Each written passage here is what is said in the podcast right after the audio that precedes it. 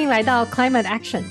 气候行动实验室。在此，我们一道追踪全球的气候变迁以及解方，特别是在亚太、印度、非洲地区气候变迁的生态中，投资人、创业者，还有科技人才社群的动向。Hi，我是 Kiki。Hello，我是 Angie。每周呢，我们都会探讨各种资本的来源，来推动这些来源的机构以及个人。我们会从家族办公室、机构有限合伙人，就是 LP，到私募股权、政府资金等等。我们会讨论资本的生态，以及资本在推动气候这一块的创新和发展。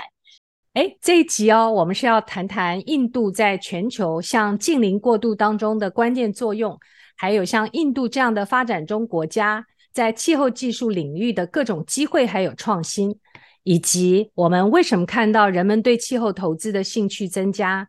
它带来的挑战，印度未来十年的机会跟建设。真是太丰富了，而且我们也会从 Anjali Bansal，就是我们今天的主题家，他所建立的 Avana Capital 的角度来聊聊，他认为当下的印度的气候的巨大的机会是什么的故事。的确呢，所以我们今天大概有五个要点啊。第一个是谈谈为什么现在来谈印度跟气候这个话题。第二个呢，所谓的 Global South 南方世界又是什么概念？那当然，Angie 也会介绍一下到底谁是 Angelie Bansal，然后呢，什么是 Avana 资本现在在做的事情？那最后我们也来看看，我们每个人可以从现在开始怎么转向绿色呢？哦好，那首先就我来聊聊吧。为什么要来谈印度啊？Angeli 呢，他其实呢认为有三个 P：People、Profit、Planet。我们就来细看一下，在人的方面啊，印度是世界第五大而且最快速增长的经济体，在美国、中国、日本、德国之后啊，它同时拥有世界上百分之十八，也就是十四亿的人口，只是它只有用到。百分之七的碳排量，然后也是世界上年轻人口最大的国家哦，年轻人口哦。另外，我觉得很羡慕的是，它有前三大的创业生态，也就是整个这个 startup 的 ecosystem，所以它也很善于。节俭创新，这个他用的名词叫 frugal innovation。这个 frugal 有时候我们说是很小气的，看起来比我们现在的 lean startup 还厉害哦，比我们的精益创新还厉害。那同时，它也有发展国家中间发生的现象，就是不断的技术飞跃，比如说从固话一下子跳到五 G，从传统银行一下子跳到数位 ID，而且也是全球软件等外包服务大本营。是的，因为我想他会提出到节俭创新，也是因为他们拥有这么大的年轻人口，他们的收入跟已开发国家比例又低，那真的是要节俭创新，而不是像呃我们呃矽谷啦，或者是呃其他创新的 ecosystem 这样的模式。所以 frugal 创新也更有竞争力啊、哦。那我们来看看他在政策方面也是很重要的，因为啊、呃，总理穆迪在 COP 二十六啊的年会上发表了一个五花密啊，它它是在印度文里头叫 Panchamrita 啊，我这发音不晓得对不对？它实际上它这个 framework 也就是它的框架有五个要素啊，其中有四个都是在二零三零年，印度的非石化能源装机容量将会达到五百个 gigawatt，我们查了一下，大概是五十亿。瓦的概念啊，这个有点难想象。那另外一个呢，是通过再生能源来满足百分之五十的能源需求，排放量减少到十亿吨，然后呢，也把它的碳经济的强度降低到百分之四十五。可是比较有趣的是啊，它最后一项是二印度将在二零七零年实现净零排放，也就是 Net Zero。很好玩，我们刚刚 Angie，我们在刚刚讨论，所有国家都是二零五零要希望碳净零，包含台湾也是这样的，所以他们特别积极的在二零三零要做一大堆事情，可是，在碳净零又要留四十年来好好的做，嗯，所以不太了解它政策是怎么样子，嗯，可是有时候未来的事情很远的事情，大家也大大概不知道是怎么样的发生，那近十年的事情，可能我们比较能够控制的地方比较多。有可能吧，不过呢，的确，他在政策面这样设定，他也有很实际的投资奖励。比如说，在去年啊到今年，他们的奖励电动车有十三亿，奖励太阳能源有三十二亿。我们这边说的是美元啊。同时呢，他在二零二二年所吸引到的个气候科技方面有七兆元的投资，相比于前一年二零二一年。有两倍之多。另外一个很重要的是，它有一个科技成本曲线的降低啊，让规模化绿项解方变得更多元，也能够更好的来保护我们的地球啊。这些数字还有政策听起来是蛮抽象的，我们我们来举一些例子好不好，Angie？嗯嗯，可以，因为七兆实在是很难想象是多少钱这样子，所以我们具体化让大家讲一讲。对呀、为什么要用那么多钱？我们都知道现在气地球升温，而且看到影响热浪啊、冷冷风等等啊交错。那举个例子来讲啊，最近台湾有 Computex 这个活动嘛，在五月二十九到六月二号，前天去听了有 ESG 的 section，大家提到很明显的在承销的跟气候风险方面的债务的时候，现在都要重新计算了。举例来讲啊，保险方面。如果说他承接了一个低洼地区承保基础设施或是房地产，他们会用过去历史上的记录来预测未来的保费，只是现在。基本上这些都会让保险公司赔得很惨啊！未来的气候变迁跟过去历史的这个资料完全不一样。比如说，过去可能十年啊一次洪水，可是现在我们一年可以好几次洪水。举例来讲，那另外呢，也有一些这种长期的呃，我们叫 PPP 的这种项目。举例来讲，比如说风场啊，wind turbine 的 farm，如果哪一天因为风向改变，而导致它的 PLF 突然下降，所以这在它的十年、二十年的规划当中，费率会有很大的影响。所以这是第一个。第二个呢，是我们如何在从对石化原料的高依赖转向再生能源，也就是我们现在说的能源转型，同时也会转向更好的电池储存技术，也可以去看看我们现在很热议的话题——电动车。Angie，你知道现在世界上电动车占率最高的是哪个国家？我想应该是北欧吧，他们通常就领先这一块。就是啊，其实是挪威。我听到一个 podcast，他是说将近九十。后来我上网啊，用用我们的这个人工智能查了一下，他是说挪威在二零二二年，它这个所有的电动车的占比已经达到所有汽车的百分之八十啊。那相对台湾在去年是八万九千辆，也就是台湾所有新车的百分之二十，来做个比方啊。那一年的所有新车跟整个市场账量好像是四十五万辆，所以大家可以算一算，我们的比率比挪威低很多。还有一个很重要也是食品安全，因为现在的作物欠收啦、高温热浪不稳定，都会让我们的食物供应链中断啊。食物是人类的核心需求。要不然就会饿死，对吧？所以在这边的话，我们是不是有好多的这种紧迫感就已经跑出来了？所以 Angie 说，我们应该在二十年前就这样做了，不管是物种连续性，不管是商业持续性，因为今天我们所有人都说我们的数位转型，从二十年来我们一直在谈企业商业的数字化。Angie 呢，他认为。将来可持续发展，在二十年以后谈起来，就像是我们现在在谈数位转型一样的。有个成语叫做 “better be late than never”，嗯，就是你 迟到也比走不到的好。所以即使是晚了，他们也可以用飞跃式的赶快来跑到前面。不过走不到的人，二十年以后可能都不见了，他们要要饿死啊，或者在气候对啊，也被淘汰了这样子。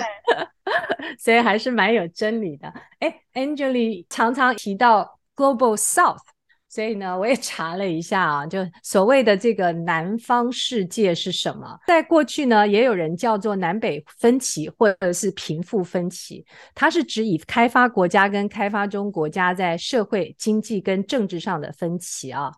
经济开发还有发达的国家，通常都是在欧洲。北美还有亚洲当中几个已开发的国家，而通常经济较弱的开发中国家呢，我们通常说他们属于南方世界，也就是 Global South，通常是非洲、拉丁美洲还有亚洲当中的有一些开发中的国家。问题是啊，南方世界百分之五十以上的经济是以农业跟原料为主的，而且他们也有低价劳工。这也是 Angie 常触及到的这个能源正义的问题。他认为地球上人人都应该平等来获益啊，在环境上大家应该协同忠孝。哎，你觉得他对这件事情的感触为什么那么深呢？嗯嗯，事实上，我们刚才提的南半球或是南方国家就是世界的工厂嘛。那我们住在已开发国家，台湾、美国、日本。加拿大、欧洲等等，就不会感觉到，因为我们常常看到的已经是制好的物品，就已经不会感觉到那些帮我们制物品的那些工厂的那些国家的日常生活到底是怎么样。那 Angelina？像刚才 Kiki 说的，为什么会对这这一块这么这么的有感触？因为当然是他是自己是印度出生，可是也在。美国，然后职场方面呢，在美国、在日本、在美国跟印度，还有很多其他全球的跨国的大公司都有担任过不同的角色，所以我就来啊、呃，让给大家介绍一下 Angela Bansal 到底是个什么样的人。很好奇哦，你刚刚的介绍。是的，因为在气候领域呢，女性领导者并不多见。我知道我们已经之前跟跟各位提到了两位的女性领导者，可是事实上也是算是少数的，尤其是来自南半球的女性领导者更是少之又少。那 Angela 呢？她是一个系统的思考家，她除了有明确的商业战略，还有很强大的道德感哦，像不容忍像漂绿这些行为等等。在呃，Avana 资本创始之前呢，Angela 事实上已经在职场上有很大的一些成就。之后当过策略顾问之后呢，他在 TPE 的成长型私募股权之中呢，也兼过董事总经理，还有全球合伙人，就已经在负责南半球这一块，像印度、东南亚、非洲、中东的地方。而且他事实上在政治上也有蛮多的影响力，他是印度政府任命的 Dana Bank 的非执行主席。那在商场方面呢，Angela 呢，除了有深厚的风险投资经验呢，他还担任过很多跨国企业的董事会的董事哦，包括雀巢、Nestle、Siemens 西门子，还有 GSK，呃，是葛兰素史嗑药厂。那他因为这些不同的职场上的经验呢，也被任命了印度数字商务开放网络协会，就是 ONCD 的董事会成员，并且也担任了印度风险投资还有另类资本协会，就是 IBCA 的气候主席。哇，真是一个全方位的女士，来自 Global South，在 Global North 有很多的经验，所以就更好奇了。这样的一位女士，她所创始的 Avana 资本到底在做什么呢？是个很有趣的话题，因为 Angela 事实上不需要做这些，就像 Kitty 刚才说的，她已经有那么多成功的成果，可是她真的是认为说是气候是可以让未来二十年将印度带进一个黄金。时期的一个方法，所以他才那么热衷的来来专注于气候这一块。他在二零一九年呢，把 Avana Capital 成立起来，那他第一个资金就已经筹集了一点五亿美元。那他深深的了解说，他们不只是一个气候科技投资的先驱，他们也是在创造一个生态系统，就是印度第一个这样的生态系统。通过市场推广啦、教育啦、每个月的时事通讯播客等，常常与四百多名当地的气候害害者齐聚一堂，就是比如投资者、创始人、学者、研究人员、行业人士等等，大家一起喝啤酒、吃披萨，面对面聚会来讨论气候这个话题。所以真的是很 grassroot，就好像就是对不对？其实很 grassroot 的这样的活动，就是啊，其实这样就跟我们想象那个。高创投公司聚会不太一样哦，喝着酒吃着乌鱼子那种感觉，在这边是喝啤酒吃披萨。哎、嗯，不过 Angie 说起来跟我们想做的是不是很像啊？只是呢，嗯、他们是印度还有英文的环境，我们是中文的社区。哎，嗯，是的，所以是这种社区活动办得很起劲。这样，他们 Avana。投资的主要三个领域就是能源安全、食品安全，还有市场供应链的联系呢。我们可以再帮大家多介绍一些。最主要来说，这三块就已经可以影响到印度的碳排放的九成，也可以影响到印度经济的七成。而且像他们这些投资的 business model 都可以大规模的商业化，然后来创造巨大的价值。真的是挺羡慕的，因为印度幅员这么大啊，人口啊，市场这么广，也是我们今天要分享我们这一系列的 climate action 的真正目标啊，让听友们跟我们一起成为。所谓的气候爱好者，下一次我们也可以喝啤酒、吃披萨，对吧？那我们请 Angie 来跟我们详细的介绍一下啊，Avana 怎么去看它的这三项，还有后续的一些案例，好不好？嗯嗯，对，所以我们大家先跟大家很大致的说，这三块能源安全、食品安全、市场供应链联系是怎么做的，然后我们实例来告诉你三个他们已经投资的公司。嗯，所以第一个是能源转型，还有资源管理，就是从石化能源转型到再生能源这一块。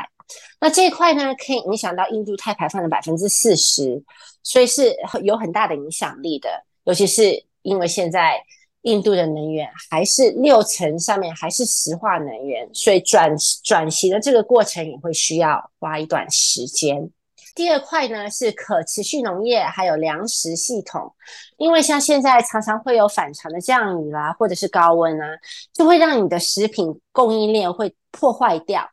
那像刚才 Kiki 说的，南半球这些国家呢，一半的经济呢仍与农业有关，所以如果有作物欠收或者是作物水患的时候呢，不仅是食物的损失，还会是生计的损失，这个影响就很大了。嗯，第三个呢是市场供应链的联系，那什么意思呢？就是包括是交通来电气化，或者是交通替代的解方，就是用数位化他们的很分散的效率低的供应链。如果说把它提高效率呢，就可以来脱碳。我们来看一下啊、那他们有什么案例？因为刚刚听起来的确有点抽象哎，Angie，嗯。嗯，对，所以，我们赶快具体化的讲一讲。所以，第一个是能源转型嘛，所以我们来讲 Turno 这个公司。那 Turno 是一个轻型商用车来电气化的平台。嗯，所以轻型商用车是什么呢？他们不是我们的私人车哦，它是那种一吨两吨的货柜车，就是这种小卡车的电动化。那为什么 Avana 会很对这一块钟情？因为他们就认为说是。轻型货运呢，是他们本地的城际贸易的支柱，尤其是他们地那么大，那从这一边运货到另外一边，还是陆运是最方便的。那这些营运商呢，通常都是小企业，这些小企业获得信贷的机会不多，所以对他们来说，电气化也是蛮困难的。所以 Turno 呢，他们最主要是能够帮这些小企业来解解决他们的问题。比如说，像提供负担得起的融资来买 EV 的融资是比较廉价的，可以减少营运成本，因为电器比石化的能源成本减低，马上就是三分之一，然后提高他们 EV 的转售价值，这样呢就会对营运商来电化就给他们很大的动力，因为他们的净收益提高了嘛。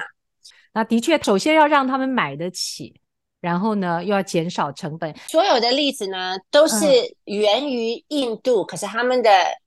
intention 都是由全球，都是有可用性的。所以我们现在讲的这些例子，不只是在印度国内可以用，他们的希望都是以后全球可以用。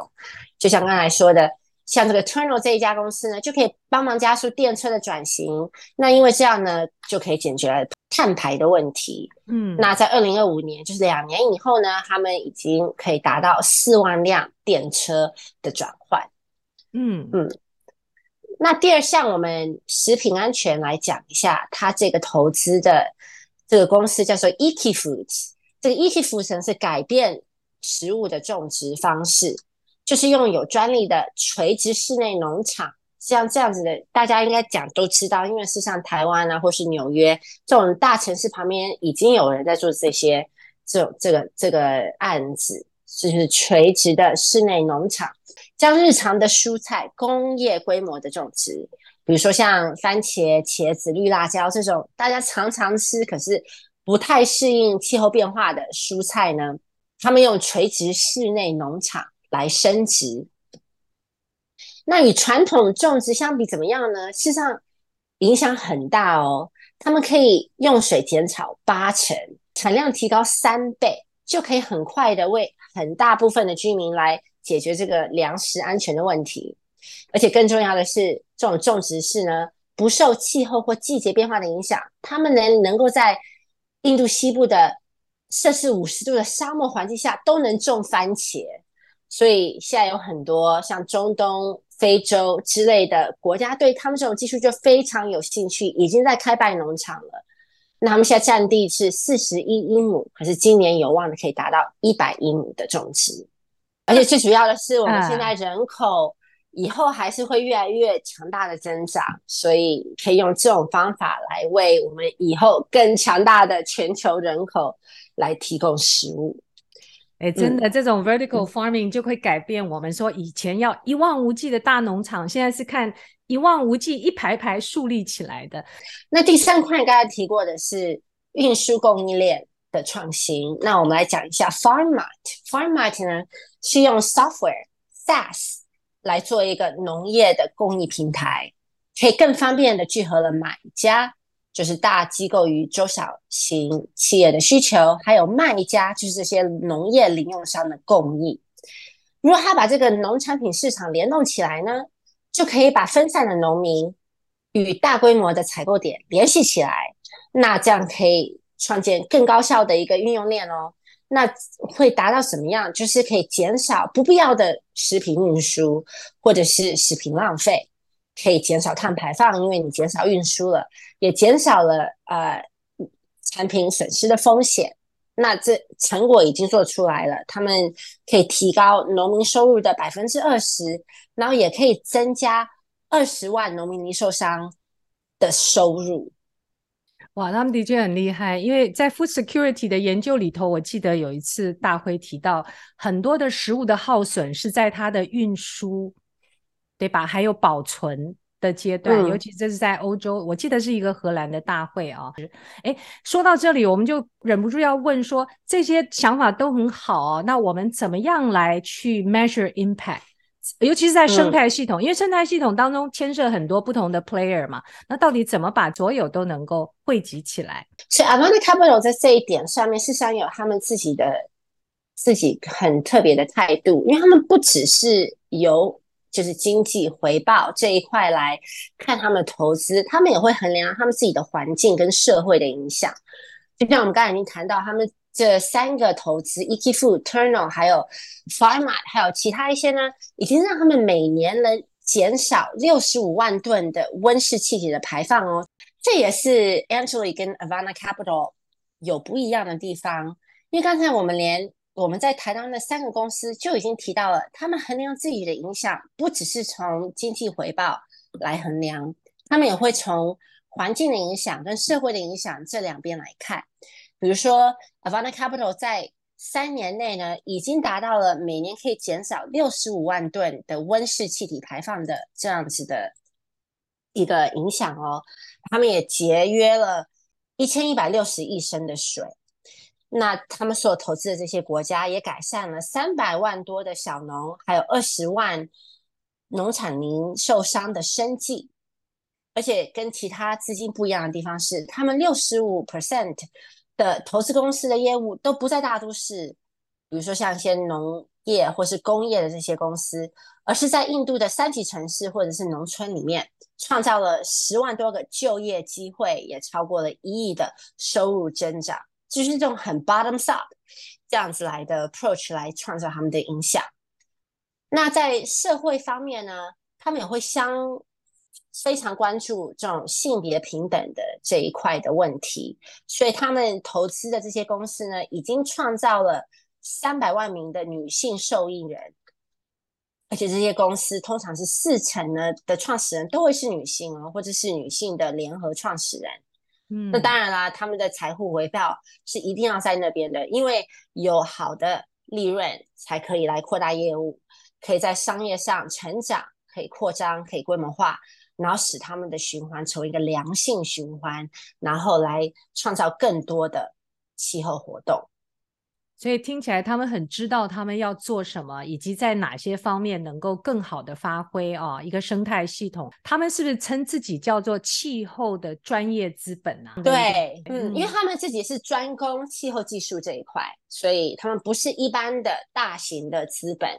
那他们专攻的也是种子轮与首轮。所以就像我们之前提到的，他们知道他们现在事实上是在创造一个生态的环境，一个 ecosystem。所以不止他们的种子轮、首轮这样的资本，他们也会需要其他在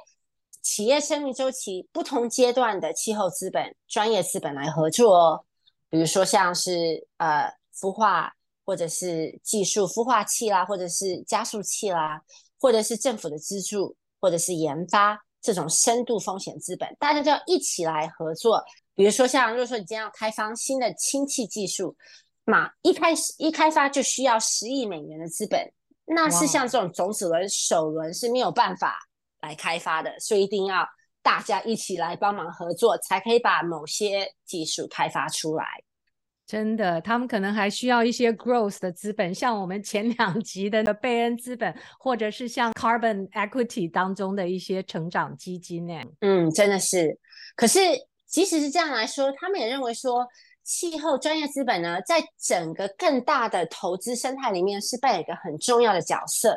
因为他们是早期投资者嘛，那所以早期投资者他们就会有需要一个传福音的使命，来 educate 教育，并且吸引这些常规主流的大笔资金。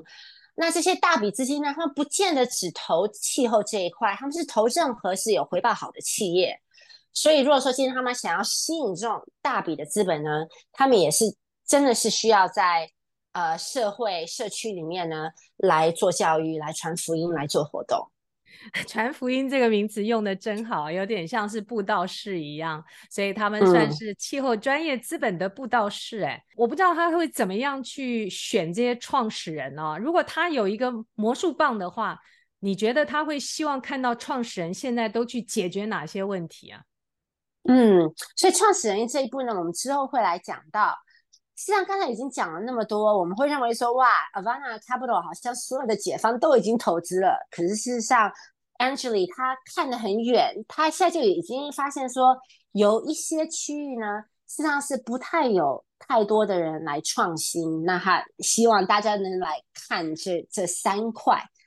那最紧迫的第一块呢，是电网。大规模的储存的创新，就像我们之前说的，印度国家已经有发口号出来说，要在二零三零年就会已经要有很大的再生能源的转换。那再生能源的转换呢，最大的挑战事实上不是发电的能力，而是如何能够来储存这些再生能源，而且来保持电网的稳度性。那这一块事实上来创新的人还是很少。那第二个呢，是可以发明为塑料来可降解的代替品，因为塑料大家也知道啊，是很神奇的一个呃化合物，它可以帮我们做很多东西，可以保存食物啦、运输啦，然后可以就是 plastic bags 上用途非常非常多。可是他们要来分解也是非常麻烦的一块，尤其是分解的效率只有六成，所以是我们现在要解决的最大的问题之一。那第三个问题呢，是水。那水这一块，可能我们在住台湾或是住美国，大家喝水很容易，根本不会想太多。可是水这一块真的是穷人与富人之间的代沟，因为在美国呢，或是台湾，我们理所当然的认为说，我们可以从水龙头取到饮用水，那水费也比电费很低，都大家都不会想太多。可是，在南半球的印度、非洲、东南亚之类呢，水，尤其是过滤清洁的水，是一个奢侈品，大家几乎都要买水，不是理所当然的问题。那穷人呢？为水支付的费用呢，就在他们一般费用里面是百分比是占很高的，跟我们这边的百分比简直是不能相比。那虽然我们看到已经有大公司像雀巢之类啦，他们已经有在呃转型为一个想解决这一块的呃组织，他们会跟透过政府资助的水项目来合作，来提供免费的清洁水。可是他们一个公司当然能力。能达到的也不是那么那么大的影响，所以水资源呢，不是一个大公司就能解决的问题，它是需要我们的社会还有政府呢，大家需要来共同行动。来想这个问题，就是说水是不是应该是免费呢？那水是应该免费给谁呢？那水费的征收方式是多少？因为我们现在习惯付电费，我们习惯付水费，可都很少。那是不是能不能让这些呃南半球的国家也会有这样子的福利？那我们要来怎么能达到？的确，因为生活在。比如说你在加州，我们在台湾，好像甚至是在澳洲，像在英国，水龙头打开就可以喝水，而这些其实是很大的政府支出，对吧？首先要提水，然后中间循环整个环境的过滤，一直到所有管路的清洁跟维护，一直送到家家户户，而这些我们都觉得理所当然。Angeline 提到的印度，还有我们其实看到在非洲的现象也是，的确是富人跟穷人之间的鸿沟。富人就自然而然的享用，嗯、而穷人呢，为了要得到一一罐可以饮用的水，花的代价实在是不成比例哦。嗯嗯，对，是这样。我们在讲贫富不均，还有我们在讲这种很个人化的问题。当我是一个个人，我们如何来向绿色转型？对啊，其实这边我们就要分享一下 Angelie 她跟我们提醒，也是现在发生的，就是我们的投资的影响力已经从一点零、二点零到三点零了啊。我更喜欢它的开头语：现在的影响力投资呢，对于每个个体来讲，你不需要去找工作，或是寻找更多的灵丹妙药，你就在你所在的地方来创造绿色的转型机会。不管你是大企业里头的一员，也不管你是一个创业家啊，所以我们来回顾一下所谓的这个绿色影响力的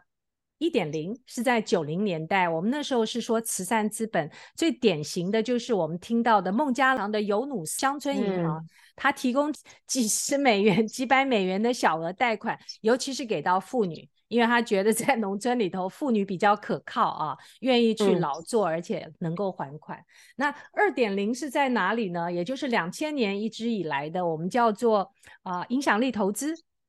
也叫做优惠资本。很多企业是为了要能够在他的企业 ESG 里头得分高啊。因为政府规定嘛，所以他就想把资本投入到这些影响力投资。其实影响力跟回报并没有太明显的链接。而我们这个三点零啊，你可以从上头我们 NG 分享的案例当中看到，你不但是在影响世界，而且呢也有很高的所谓的财务回报，也就改变世界当中，同时是在做绿色转型。从哪些方面去看啊？他特别提到。不管我们在哪个角色，我们可以帮一些采矿、水泥、钢铁公司，不是用漂绿，而是用真实的方向来走向绿色。我们要改变我们的心智模式，因为从后工业革命开始，我们都是高碳，然后人人尽量的用到这些高碳经济当中，我们生活日常的享受，也提醒我们每个人都回到我们的初心啊，我们当初的 intention 是为了我们的后代。能够有一个更好的地球环境，时时刻刻的要提醒自己。嗯，我觉得他这边讲的都是一些很务实的方法，因为事实上，传统的工业，比如说像呃钢筋水泥，传统的建筑，传统的运输，传统的生产方式都是高碳的生产方式，他们都是用石油、煤气、天然气来达到他们的目标，所以。事实上，就像他说的，不需要跳到一个气候技术的公司里面才可以从事气候更新这个工作。事实上，他鼓励大家说，在你原生现在的工作环境中，可能就已经有很多可以减碳的机会。那把这些机会大规模化，把你整个产业的机会都把它集合起来，影响就非常非常的可观。的确，所以 NG 跟我们一起制作这些播客，甚至于社群活动，是让更多人用新的视角啊来看这件事情。像啊、我们刚刚提到的 Avana 中间投资的一些项目，也都非常草根性，也都是从我们的日常生活中开始。它不但能够创造更好的地球，同时呢，也为我们每个人还有我们所在的企业都产出更好的财务回报啊。也希望这给大家。为这个气候解放这一块能够越来越来的具体化，气候这一块把它平民化，大家随时都可以在我们日常生活中的不同的点来思考气候这块问题。可持续发展还有气候科技就变成我们日常生活的一部分了。所以今天我们谢谢听友的陪伴，我们会继续产出更多好的故事，也欢迎大家一起来加入我们的气候行动。下次再见。对。